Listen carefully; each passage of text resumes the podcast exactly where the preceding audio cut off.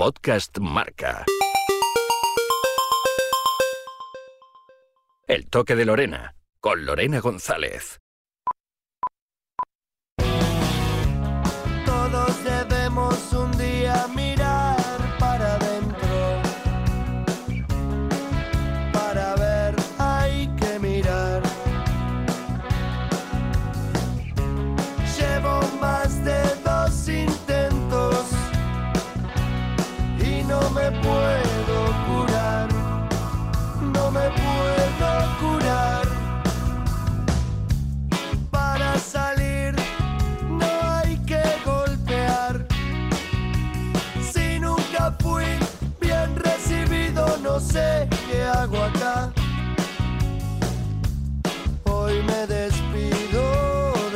Más de una semana que venimos viendo unas imágenes muy tristes en Cataluña, que yo como catalana además no entiendo, porque los problemas creo que son otros y al final algunos nos hacen mirar para otro lado.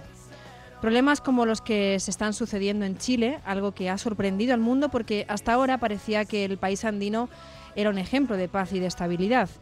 Pero una serie de medidas adoptadas por el presidente chileno Sebastián Piñera han terminado de ahogar al pueblo. Desde hace unos días los chilenos se han echado a la calle, también el ejército y los carabineros, la policía, que están sometiendo a la fuerza, con un toque de queda incluido, y que ya ha dejado a centenares de heridos y a una veintena de muertos. Así que nos vamos hasta Santiago de Chile, eh, que está se- sumergido ahora mismo la ciudad en una huelga general, una más. Y allí nos espera Carlos Caselli, uno de los mejores futbolistas de la historia de Chile, que militó en, nuestro país, en el español y en el Levante en los años 70, y que además eh, de por ser el cuarto máximo goleador de Chile, es conocido y admirado por su compromiso social y político, hasta el punto en el que durante la dictadura de Pinochet, la selección de Chile, que era recibida por el dictador antes de empezar el Mundial de Alemania, antes de viajar, Carlos Caselli le negó el saludo a Pinochet. Después vendría el secuestro de su madre, que recibió una paliza a manos de los agentes de seguridad. ¿Y quién mejor que Carlos Caselli para contarnos qué sucede en Chile y qué consecuencias puede tener? Bueno, Carlos, después de más de una semana ya con, con toda esta situación tan difícil en Chile, además nos atiende desde Santiago de Chile, el epicentro de estas huelgas generales, de toques de queda, de saqueos, de protestas y de muchísima violencia. ¿Cómo estás, Carlos? Tranquilo, nervioso, como dijo un amigo mío. Eh, muy tranquilo porque por primera vez el pueblo sale a la calle a protestar de la forma que lo está haciendo. Y muy nervioso por ver los militares en la calle, porque me hace recordar el golpe de Estado de 1963. Aunque es muy difícil que haya un golpe de Estado en Chile, porque nunca en mi país le ha dado un golpe de Estado a un gobierno de derecha. Pero hay una A un- cosa, a un Carlos, gobierno de derecha no se, no se le hacen golpes, porque son ellos mismos. pero hay una cosa que llama la atención. Eh, a Chile siempre, por lo menos desde este lado, consideramos a Chile como un país estable, pacífico, con una economía mm, cada vez más emergente y, y fuera además bastante apartado de lo que suele pasar en el resto de Sudamérica. ¿Y qué ha pasado? O sea, Eh, esto, ¿Qué ha pasado en los últimos años en Chile para llegar a, este, a esta situación? No, es que esa es la mentira que vienen diciendo hace 30 años. No solamente con este gobierno nefasto, sino que hace 30 años que vienen diciendo lo mismo, que la economía es muy buena, que la economía es muy buena, Ujú. pero el, el 5% de la población se lleva el 70% de las ganancias y el 95% de la población se lleva el otro 30%, o sea, la diferencia que existe entre un sueldo y otro es abismal, la diferencia que existe entre una población y otra es abismal. Eh, todo lo que uno puede ver sobre el agua, sobre el mar, es que está muy calmo, como los ríos son muy calmos, pero por abajo hay una revuelta y una desconformidad muy grande, que, que por fin la gente se dio cuenta y que rebalsó el vaso una gota la semana pasada, cuando los ministros salieron a decir unas estupideces tan grandes que la gente dijo basta, no queremos más, como por ejemplo cuando suben el metro acá en Santiago y uno de los, de los, de los gobernantes dijo, la gente en vez de levantarse a las 6 de la mañana, que se levante a las 5 de la mañana para irse más tranquilo. Imagínate, cuando la gente, el pueblo se levanta que en Chile a las 5 de la mañana va a salir a trabajar. O como otro dijo, no se preocupen, que las flores bajaron en un 5%, vayan a comprar flores y enamórense. Cuando hay gente que le alcanza el dinero pa- para llegar hasta el 20 o 25 cada mes. Eh, Entonces todo eso se ha ido acumulando, acumulando, acumulando y la gente el día de hoy por fin se dio cuenta que ya no quería más abusos. Porque lo del metro sí que fue el detonante, pero bueno, eso ya es eh, para decir no se no sigan riéndose del pueblo, ¿no? Pero hay muchas otras cuestiones, a la educación. eh, Sí, es que bueno, eso es lo que hemos escuchado durante toda la vida, ¿no? Eh, desde que tengo uso de razón, desde que soy muy niñito, que todos los políticos mentirosos hablan de que mejoremos la educación, mejoremos la salud, mejoremos los medios de, de movilización y al final no hacen absolutamente nada. Y siempre tienen una excusa. Si tú ves, por ejemplo, no solamente en mi país, en todos los países, el gobierno que entra dice, no, es que el gobierno anterior nos dejó la cagada. No, es que el gobierno anterior dejó esto malo. No, que el gobierno... Yo me imagino un tipo medianamente inteligente que va a asumir la presidencia de un país, sabe cómo viene la mano, sabe cómo viene el país, sabe cómo viene la economía, porque no es una cuestión que venga de la noche a la mañana. Carlos, tú que eres colega nuestro, que eres eh, periodista, licenciado eh, en periodismo, ¿podrías sintetizar así en, en titulares, en ítems, la- en la medida de lo posible, cuáles son las, eh, o sea, por qué se está protestando? Hemos hablado de, bueno, el, el precio del, del transporte. Eh, si puedes eh, contar un poquito qué reformas o qué es lo que está pidiendo el pueblo en cuestión de educación, en cuestión de sanidad. Eh, hablamos del único país del mundo que tiene el agua privatizada. Me imagino que hay una serie de cuestiones en los que se está haciendo eh, especial hincapié a la hora de protestar. Para ti, ¿cuáles son, si se pueden enumerar un poquito? Yo diría Chile con el agua al cuello. Porque como está tan de moda, por ejemplo, aquí poquito al norte, en San Felipe, eh, se estaban muriendo los animales de hambre, miles y miles de animales de pequeños y medianos agricultores.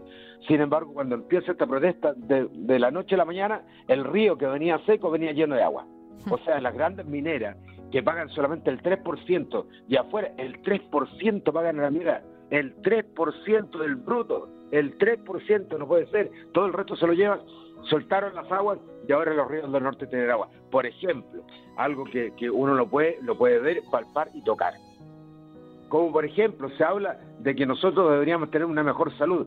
Sin embargo, los jubilados en este país no tienen ningún acceso a la salud, ninguna, y muchos se han muerto esperando por un remedio que vale en cualquier parte del mundo eh, 10 dólares, aquí en Chile vale 100 dólares. Esas son las grandes diferencias que el pueblo está marchando y porque lo que está pidiendo. ¿Cuál es el sueldo mínimo? El sueldo mínimo hoy día son 298 mil pesos, que son como 250 dólares más o menos. Ujú. Y, y una, y, una, y ir a la universidad te cuesta 400 dólares. Claro. Cualquier universidad de este país relativamente buena, incluyendo la Universidad de Chile, la Universidad Católica, la Universidad de Santa María, que son las tres universidades emblemáticas, el mínimo te vale 300 mil pesos, 350 mil pesos, que es un 30 o un 40% más que el sueldo mínimo. Y en todo esto, bueno, el martes salió el presidente Sebastián Piñera a- hablando de alguna reforma a lo que el pueblo ha respondido también con, con bastante escepticismo. ¿Qué debería para ti, qué debería suceder en los próximos días, próximas semanas, para que esto por lo menos se calmara un poco? Eh, lo que pasa es que la gente del gobierno ha salido a calmar esto con benzina. Porque Piñera hace tres días atrás dijo, estamos en guerra, en guerra. Yo siempre he pensado que para ir a una guerra tiene que haber dos, dos que tengan armas. Y acá hay unos con armas y otros están con cacerola y con ollas. O sea, en este país no hay una guerra. La gente está muy desconforme con todo lo que dice. Después salen diciendo que van a aumentar las pensiones de 305 mil a 350 mil pesos, cosa que en- ya estaba estipulado iba de 705 a un 10% más y no un 20%, por lo tanto va a aumentar solamente un 10%. Entonces van a sacar plata del erario nacional y, y a, los, a los grandes inversionistas, a los grandes eh, ricos de este país no han movido un solo peso y la gente ya no es tonta. La gente, porque le dijeron a la gente vamos a mejorar esto y esto y esto, pero con plata de ustedes mismos. La, eh, las inversiones o, los, o los grandes dineros de este país no se le han movido y no han dicho absolutamente nada. Los sueldos de los ministros, que son los segundos mejores pagados de- después de los, de, los, de los estadounidenses, eso no se pretenden tocar por ahora, ¿no? No, mira, eh, desgraciadamente ayer hubo una votación, ayer fue una vergüenza lo que pasó en el Congreso, cómo se peleaban entre ellos, una vergüenza lo que pasó en el Congreso nuestro.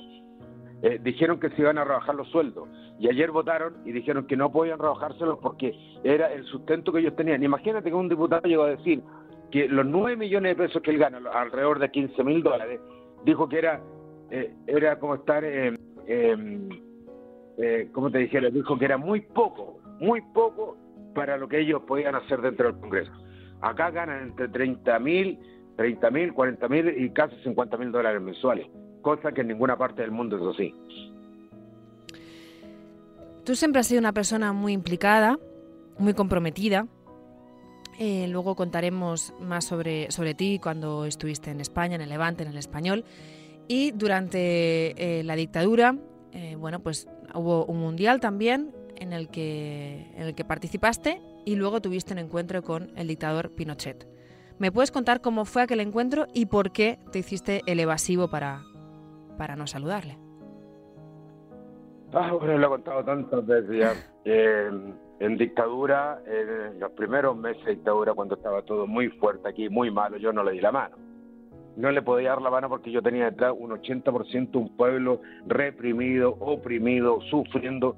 Y yo pienso que eso fue darle un poquito de ánimo a la gente que estaba sufriendo. Y después con la pseudo, que tenemos ahora, todos, pero todos, todos los que en algún momento me dieron la mano hoy día se olvidaron Hoy día todos los que están en el gobierno, todos, y los que están en el Congreso se olvidaron de lo que hicimos nosotros en algún momento para salir de la dictadura de este. ¿Tú crees que los futbolistas deberían implicarse mucho más en las cuestiones políticas de un país o, como generadores de opinión o de, no sé, eh, creo que son bastante diferentes también los futbolistas de Latinoamérica, por ejemplo, de, a los de Europa, supongo que también por el contexto y, y la candencia política que les toca vivir a cada uno. Pero el futbolista podría mojarse un poquito más, ¿no? El futbolista primero es persona y después es futbolista. El periodista primero es persona y después es periodista. El obrero primero es persona y después es, eh, es obrero. El taxista primero es persona y después taxista. Por lo tanto, la persona es la que tiene que hacerse cargo y poder dar a entender y a conocer los sufrimientos, porque el futbolista, si bien es cierto viene de la, de la clase baja y de la clase media baja de, un país, no se puede olvidar de dónde viene. Entonces él tiene que salir a decir, mire, yo hoy día estoy bien, pero no porque yo estoy bien, no voy a preocuparme de la gente que está a mi alrededor. Yo creo que tanto los periodistas, los artistas, los futbolistas, los cantantes, todos somos personas que tenemos que dar nuestra opinión para tratar, para tratar de tener un mundo más justo. Pero tú, por ejemplo, sufriste unas consecuencias duras por, por posicionarte. Sí, bueno, y por eso todos mis amigos o, chicos que juegan fútbol me dicen, don Carlos, usted se la jugó por la democracia y hoy día todos se olvidaron, todos le dan el vuelta de la espalda. Yo por eso no me quiero meter, porque usted siendo una figura a nivel mundial le hicieron eso, imagínense yo que soy un simple futbolista. Entonces por ese lado le encuentro la razón, porque después todos estos políticos de mierda se olvidan de todo. ¿Y sigues desde allí, estás siguiendo lo que sucede en Cataluña? Tú que viviste tres años en, Barcelona. Sí, a lo lejos estoy, estoy constantemente monitoreando de lo que está pasando en Cataluña.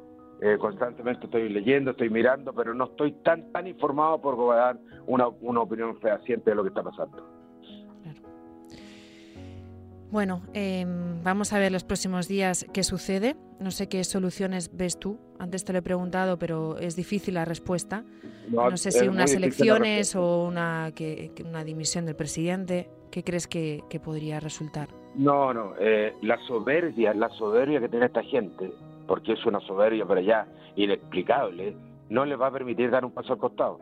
Porque siguen insistiendo ellos. Porque eh, ¿qué le importa a ellos? Que saquearon un supermercado, que pusieron una barricada, que eh, quemaron unos neumáticos, pero dan al fondo del asunto, de todo lo que el 90% del país está pidiendo. No lo van a hacer, no lo van a hacer.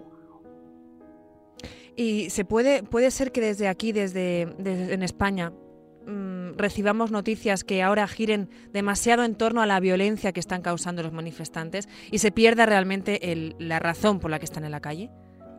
Eso, eso es lo que pretenden y eso es lo que han dado a conocer del gobierno.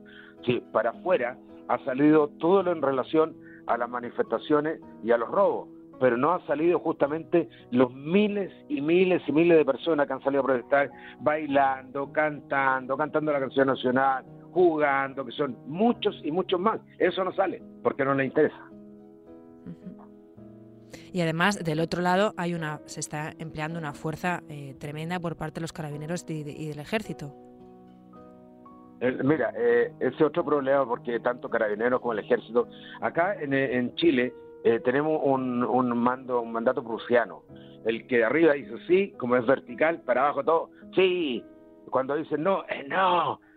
Y no hay que olvidarse que en la época del 73, cuando un milico chico o un paco chico no quería ir a, sublevarse, le sacaban la mierda y lo metían preso por subordinación y por no hacerle caso a, sus superiores.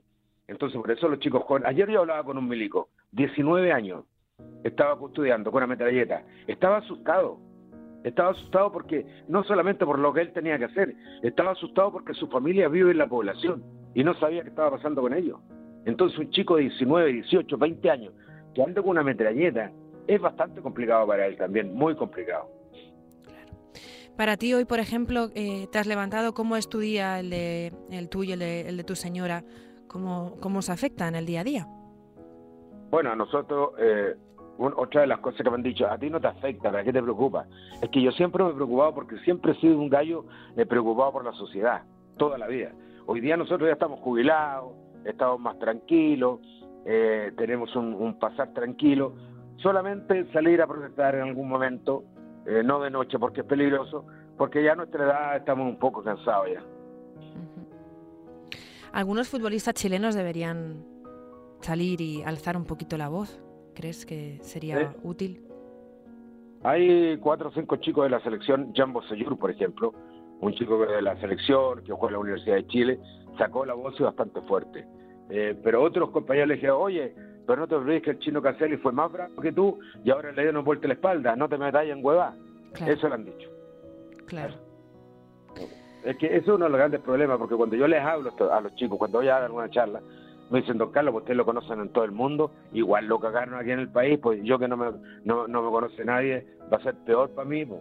o quiere lo que me pase lo que le pasó a Víctor Jara. A usted no le pasó, a usted no le pasó lo a Víctor Jara porque usted era futbolista famoso a nivel mundial, pues. Entonces hay que, entonces por un lado también yo siempre me pongo en el, en el frente con lo que opinan los, los otros chicos también. Claro. Bueno, ha sido un placer escucharte.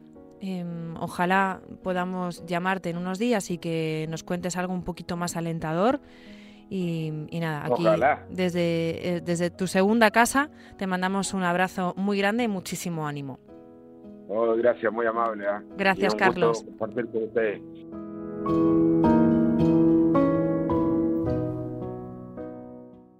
Podcast Marca.